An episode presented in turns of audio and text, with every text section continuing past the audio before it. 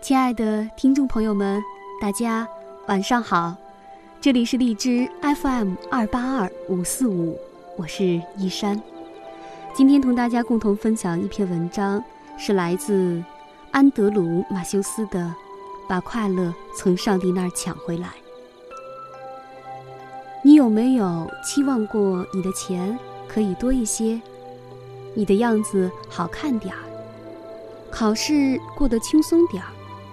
或者，你父母是其他人，是的，更优秀的人。你是不是觉得没人了解你？你是不是问过，爱情到底是个什么东西？你是不是怀疑过自己，我为什么这么不正常？如果你曾经有过这样的疑问，那么恭喜你，你即将变得。很快乐。生活中我们会遇到无数问题，这些问题不到关键时刻不会爆发出来。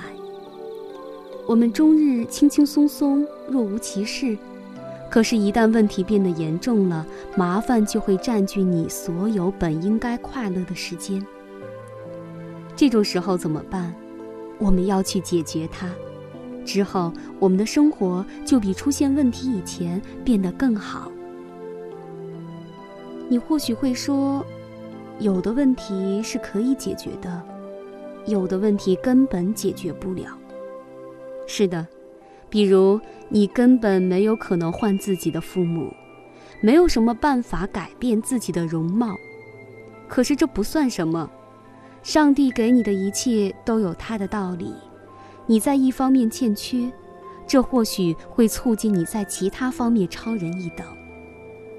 你不是有钱人的后代，或许是有钱人的祖先。我的朋友约翰，天生没有手臂，但他获得了传播学硕士学位，还到世界各地的公司和学校演讲。他从来不会问，为什么我天生没有手臂。他只会问自己：“我怎样去克服它呢？”所有你用手来做的事，梳理头发、点钱、开车、开门，他都用脚来做。与约翰到中国餐馆吃饭是一件有趣的事。当其他人用刀叉吃饭，他们认为筷子实在太难了，约翰却表演他的一流的筷子技巧。而且是用脚趾。约翰说：“我接受我自己，没有了这些挑战，我就不会成为今天的我。无疑，他是快乐的。事实上，一切关于不快乐的追问都是有意义的，这表明我们有向上的精神。那么，我们还有什么理由不快乐呢？”或许你会觉得今天的不快乐会换来明天的快乐，因此你宁肯在不快乐当中日日消磨，这是错误的。快乐应当就在脚下，就在当下。